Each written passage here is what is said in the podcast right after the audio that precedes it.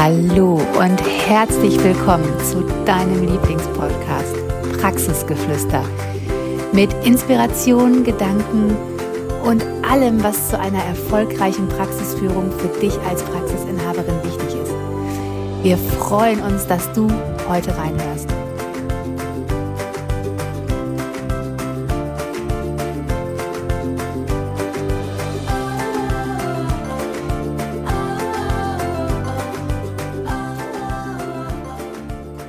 Hallo und herzlich willkommen zu einer neuen Folge von Praxisgeflüster, deinem Lieblingspodcast über die weibliche Führung von Praxen, die erfolgreiche und die wirtschaftlich erfolgreiche Führung von Praxen.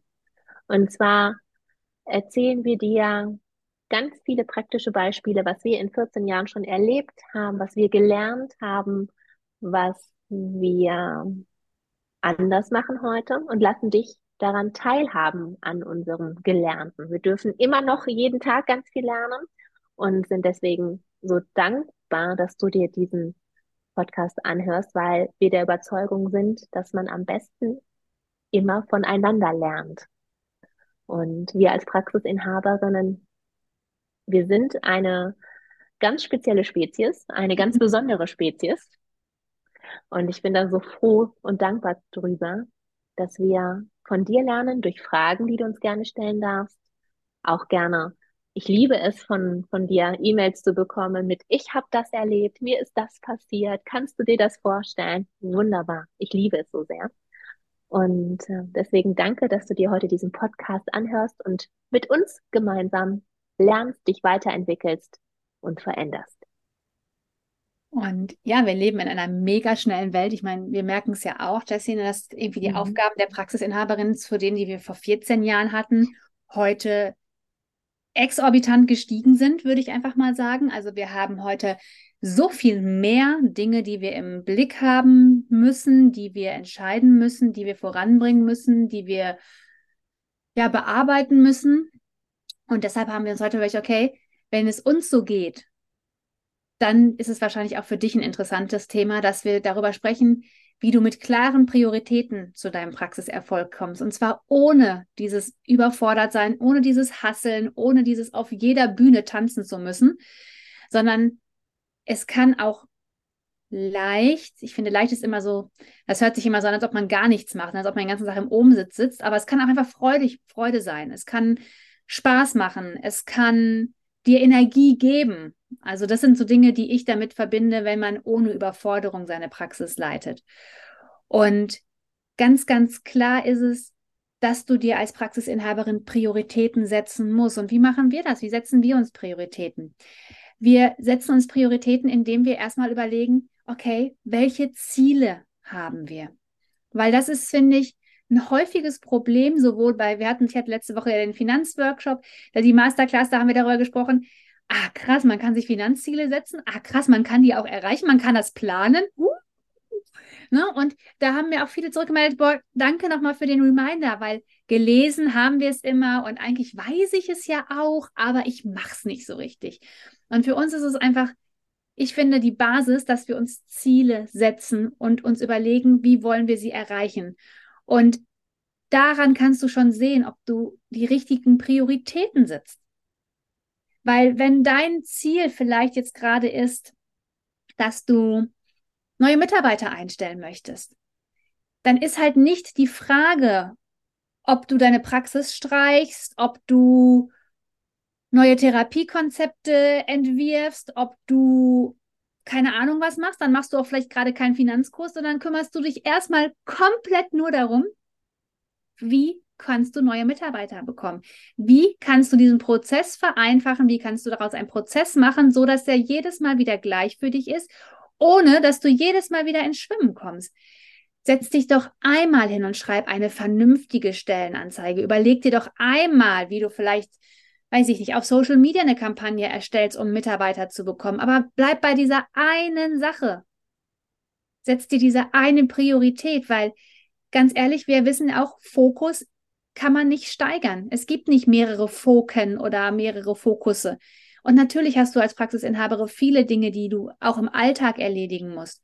Aber ich finde, gerade zu diesen Dingen, die wir eh erledigen müssen, dürfen wir uns ein vorrangiges Ziel setzen, eine Priorität setzen, wo wir uns dann auch wirklich mal hinsetzen, das machen und dabei bleiben.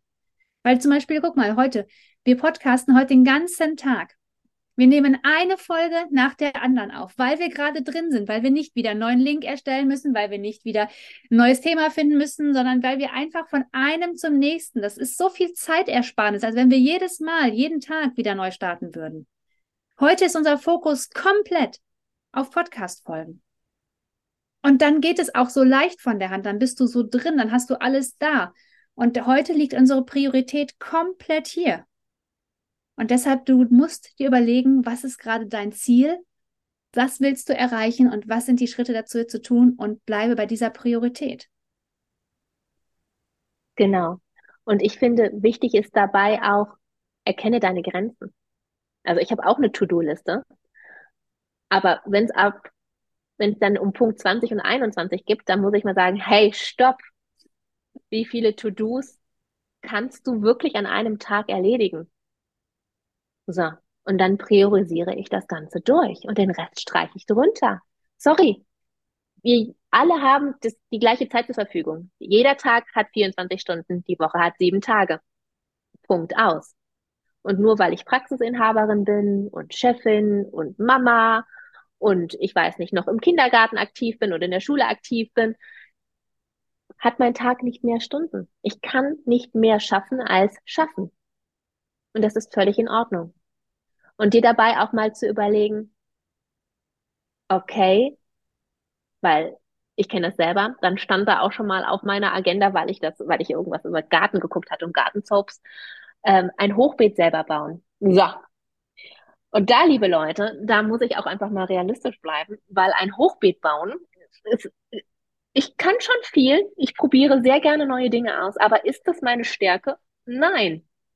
Meine Stärken liegen ganz woanders. Zum Beispiel im Podcasten oder darin, äh, schöne Beiträge zu schreiben oder wie jetzt einen Audio-Adventskalender aufzunehmen für dich als Praxisinhaberin. Das sind meine Stärken. Ein Hochbeet bauen gehört nicht dazu. Also habe ich mir dann überlegt, hm, kann ich jemanden fragen? Ja, mein Vater macht sowas sehr gerne.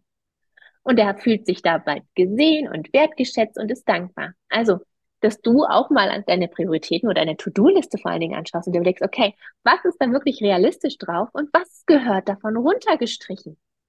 Was sind deine Stärken? Was gibt dir noch mehr Energie? Was macht dir Freude? um dadurch einfach die Überforderung und die Frustration daraus zu nehmen. Und ich finde, super wichtig ist dabei auch erfolgreiches Zeitmanagement. Jede Aufgabe, die ich mache, hat einen ganz klar vordefinierten ähm, äh, äh, Zeitrahmen. Zeit, Zeitrahmen, genau. Danke, Zeitrahmen, genau. Wenn ich sage, ich weiß es nicht, wir schreiben jedes Jahr für unsere Mitarbeiter Weihnachtskarten. So, und dann oftmals mache ich das an einem Abend, ich mache mir das schön, ich mache einen Weihnachtsfilm im Hintergrund an oder Weihnachtsmusik, dann mache ich mir einen kleinen Glühwein warm, dann lege ich mir die Karten hier schon so hin, dann schreibe ich schon mal auf ähm, die Briefumschläge den Namen für denjenigen, den das ist, und dann habe ich so ein Notizbuch, wo zu jedem eine schöne Anekdote drin steht oder was mir aufgefallen ist dieses Jahr, was ich unbedingt mitteilen möchte. So, und dann nehme ich mir dafür eine Stunde Zeit. Und das ist so bemerkenswert. Ich könnte mir dafür auch drei, vier oder fünf Stunden Zeit nehmen. Aber wenn ich mir sage, in einer Stunde habe ich die beste Lösung, habe ich die schönsten Karten geschrieben für meine Mitarbeiter, dann bin ich damit in 60 Minuten fertig. Ja, das ist, das ist wirklich so spannend. Ne? Ich hatte das letzte Woche bei der Abrechnung, da habe ich mich hingesetzt und gesagt, um 11 Uhr will ich fertig sein, weil da möchte ich gerne Team machen. Fünf vor elf war ich fertig. Also auch dir erla zu erlauben, dir auch einfach zu sagen, bis dahin bin ich fertig. Weil wir verzetteln uns auch manchmal in diesen, ach, ich mach mal einfach so, ich guck mal ein bisschen, ich lass mal so ein bisschen gehen, dann machen wir auch noch zehn Dinge zwischendurch. Aber wenn du weißt, ich habe mir jetzt hier anderthalb Stunden gesetzt, dann hast du keine Zeit, noch zwischendurch einen Kaffee mit jemandem zu trinken, noch ein Mitarbeitergespräch zu führen, noch die Toilette zu putzen, noch Klopapier kaufen zu fahren, sondern dann weißt du, ich mache jetzt in den nächsten anderthalb Stunden nichts anderes. Außer das. Das ist auch so ein bisschen Commitment von dir. Zu sagen, meine Zeit ist mir das Wertvollste, was ich habe und ich teile mir die ein. Und ich habe so, ich weiß du auch, Jessie, wir haben so ein Buch, wo wir wirklich auch eine Woche drin stehen haben. Da ist unterteilt von Montag bis Sonntag und daneben habe ich noch eine kleine Spalte, das heißt die Woche. Und dann gibt es Aufgaben, die ich in der Woche erledigen möchte, die keinem bestimmten Tag zugeordnet sind. Und dann gibt es Aufgaben, die habe ich den bestimmten Tagen zugeordnet, wie zum Beispiel heute steht da Vormittags Podcast drin. Da steht dann jetzt nicht Podcast, Bewerbungsunterlagen, Telefonanruf und so weiter, sondern da steht da eine Sache drin. Weil es hat ja gar keinen Sinn, dass ich mir jetzt noch zehn Sachen reinschreibe, weil ich ja gerade eine Sache erledige. Und ich bin auch fein damit, dass eins von der Woche auf die nächste Woche rutscht. Auch mal für dich nochmal ganz klar, dass du dich auch nochmal reflektierst und dir überlegst, was leiste ich alles als Praxisinhaberin, dass du auch mal aufschreibst, was du so den ganzen Tag machst, weil manchmal ist man erschrocken darüber, welche Dinge man macht, die gar nicht wichtig sind. Und dann überlegen, wie kann ich die abgeben? Wer kann die machen? Wie kann es schneller gehen? Weil nur weil dir jeder noch zehn Bälle zuschmeißt, heißt das nicht, dass du 40 Bälle gleichzeitig in der Luft halten musst. Du kannst dir überlegen, ob du trotzdem nur mit drei jonglieren möchtest und die anderen 37 einfach weglegst. Weil ganz ehrlich, auch du hast ein Work-Life-Balance. Du bist nicht 24-7 Praxisinhaberin und organisierst deine Familie und dich und so weiter drumherum, weil bei den meisten fällt, fällt natürlich man selbst hinten rüber. Aber auch du bist der wichtigste Mensch in deinem Leben. Und deshalb darfst du dir auch mal überlegen, dass eine, deine Praxis nur langfristig erfolgreich sein kann, wenn auch du eine vernünftige Work-Life-Balance hast. Wenn du für dich rausgefunden hast, welche Prioritäten habe ich mir gesetzt, um in Balance zu bleiben. Weil stell dir mal eine Waage bildlich vor. Auf der einen Seite stehst du und auf der und da schmeißen ganz die ganze Zeit fällt da was drauf. Das ist keine Balance. Du kommst überhaupt nicht mit der Waage hoch, also mit der Wippe. Du kannst auf der Wippe gar nicht hochkommen, weil du immer mehr oben drauf bekommst. Das Gewicht ist viel zu hoch. Und auf der anderen Seite steht dann Live. Ja, ähm, das Live ist äh, nicht in der Waage mit dir, ne? Und deshalb auch da für dich als Praxisinhaberin. Für uns ist das so normal. Natürlich schaffen wir das. Das Tun und Schaffen ist nicht unser Problem als Praxisinhaberin. Wir schaffen alles, was wir wollen. Aber zu welchem Preis? zum Preis der Überforderung, des Unglücklichseins, des Gestresstseins, des vielleicht am Nachmittag seine Kinder anmaulen, weil man es eh hier oben stehen hat und dass die sind, die es gerade mal abkriegen. Und ich meine jetzt nicht, dass mir das nicht auch mal passiert.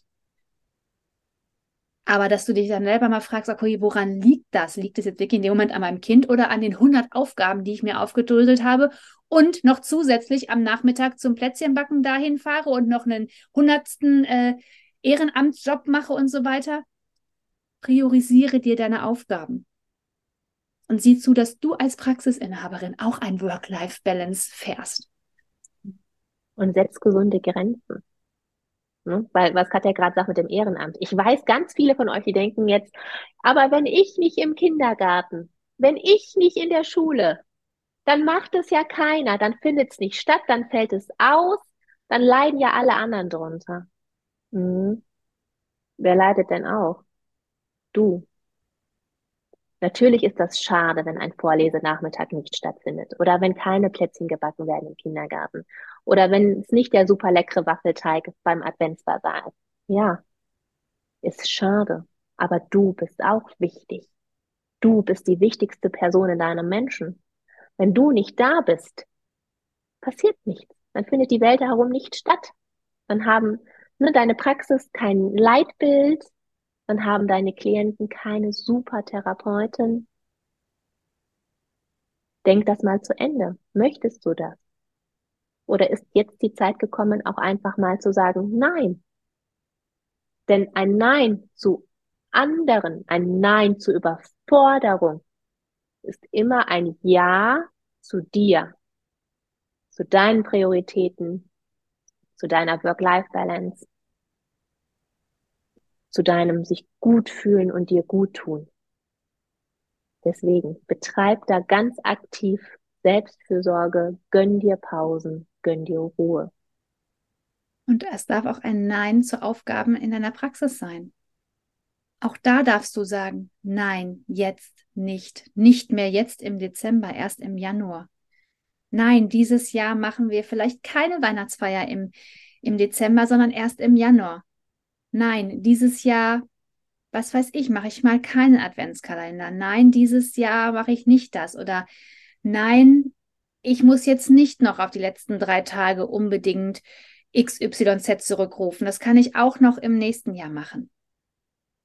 Also auch da für dich zu überlegen, was ist wirklich deine Priorität? Was ist das, was dich jetzt noch zum Erreichen deines Jahreszieles bringt und was eben auch nicht? Und dabei hoffe ich, dass du Jahresziele hast oder auch Quartalsziele, weil das ist unser Leid. Ich finde, es ist für uns sind das so ein bisschen die Leitplanken, die uns auf dem Weg halten, die immer wieder zeigen, okay, ne, also fahr bitte nicht über die Leitplanke raus, weil da ist der Abgrund. Weil wenn du das auch noch machst, dann stürzt du. Ne? Also ich finde, für uns sind Ziele, also gerade für uns in unserer Praxis sind Ziele wichtig, weil wir ja jetzt auch nicht nur die Praxis haben, sondern auch noch zwei andere Unternehmen.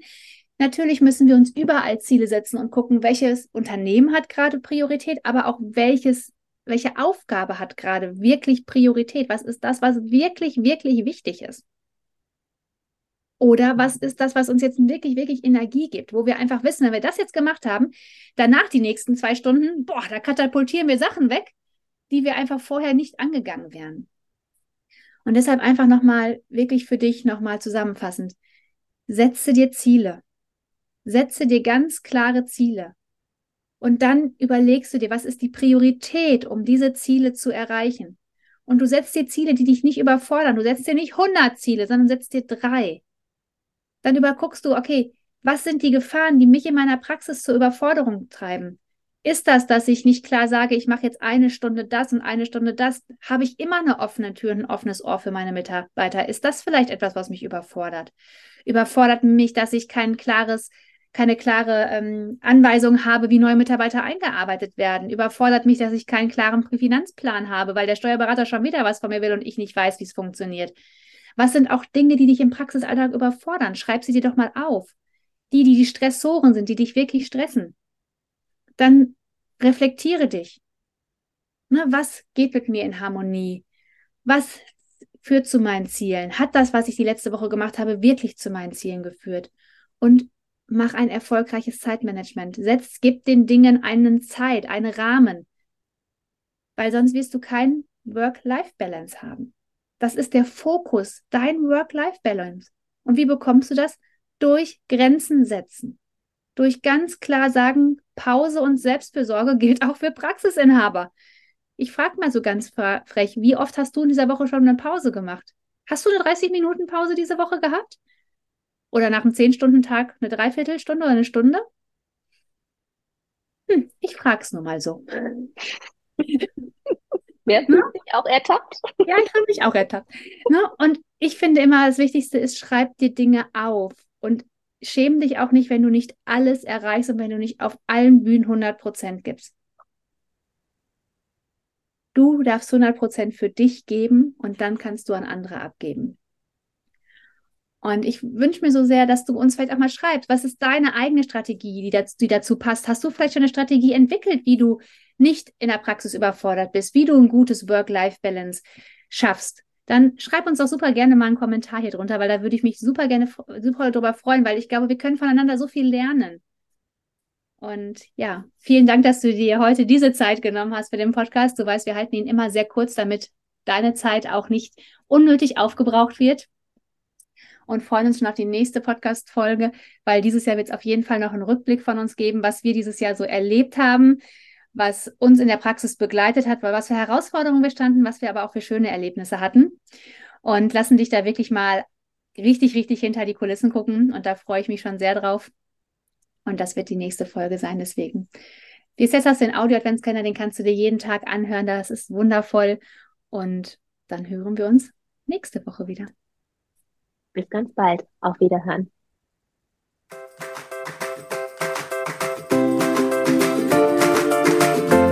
Wir hoffen, die Folge hat dir gefallen, dich inspiriert und zu anderen Gedanken angeregt. Denn du als Praxisinhaberin kannst deine Praxis so führen, wie sie zu dir und deinem Wunschleben passt. Und damit die Therapiebranche so viel wertvoller machen. Folg uns doch auch gerne auf Instagram, Praxisberatung Heilmittel.